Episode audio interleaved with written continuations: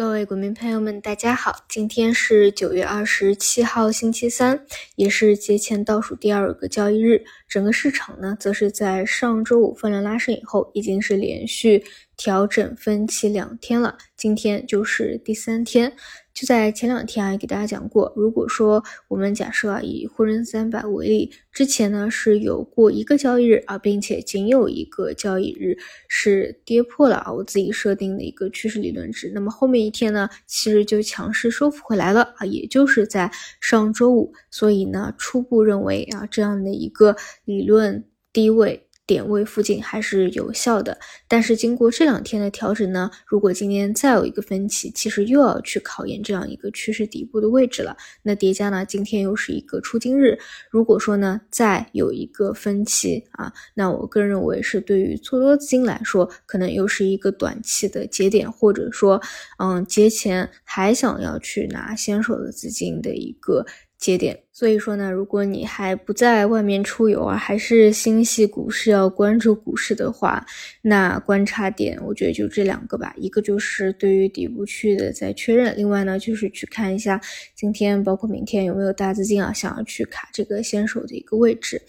嗯，然后其他的话就是还是昨天跟大家去聊的啊，就说不一定说你一定要去做短线题材啊，像新质生产力啊是当下比较强的，整个定调。呃，这个地位比较高，但其实如果是面向节后呢，你可以看的方向有很多啊，比如说金融啊，已经在六十日线附近缩量盘整一段时间了。比如说像昨天啊，一带一路也有所表现啊，像一些中特估的一带一路啊，基建类的都已经是一波调整到年线，已经在年线附近也缩量盘整挺久了。包括呢，像上一周啊，上上周一直反复活跃的周期化工啊，这两天小幅度的波段小调整也有很多啊，都已经有调整到六十日线附近了。就是嗯，每个人看的方向不一样吧，就是其实这些都可以去看得到啊，也不一定。说一定要在围绕着心智生产力啊，或者其他啊，当然，我觉得啊，心心智生产力啊，作为现在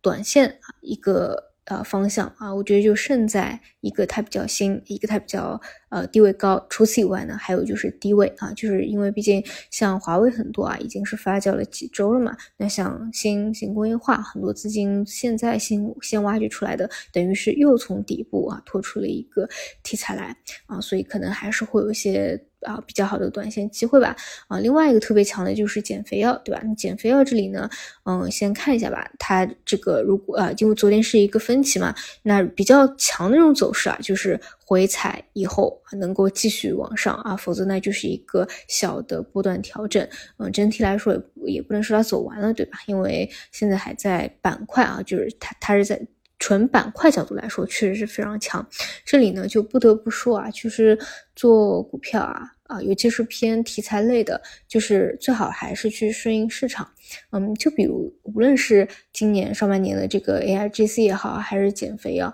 真的是在市场就是有行情之前挺久啊，就这两个方向都一直在看，一直在了解了。包括像减肥药啊，我连那个嗯这个产品的宣讲会啊，这种都是去听的，因为你知道总有一天这种方向它肯定会多少一个爆发的。但是呢，你就会发现，你之前去了解啊，你你梳理过啊，哪哪些公司比较正宗？但是些正宗的公司，它还真就涨幅跟市场选出来的龙头啊，差距太大了啊，就是这个，嗯，你。它的这个意义就在于，当行情真的发动的时候，哎，你可能也能够第一时间有这个反应啊，能够真实跟上整个板块的节奏。但是在股市当中呢，往往其实很多正宗的，它这个弹性有限啊，一些啊资金更加青睐的。它或者说资金选出来的啊，确实会涨幅弹性更加强一些吧。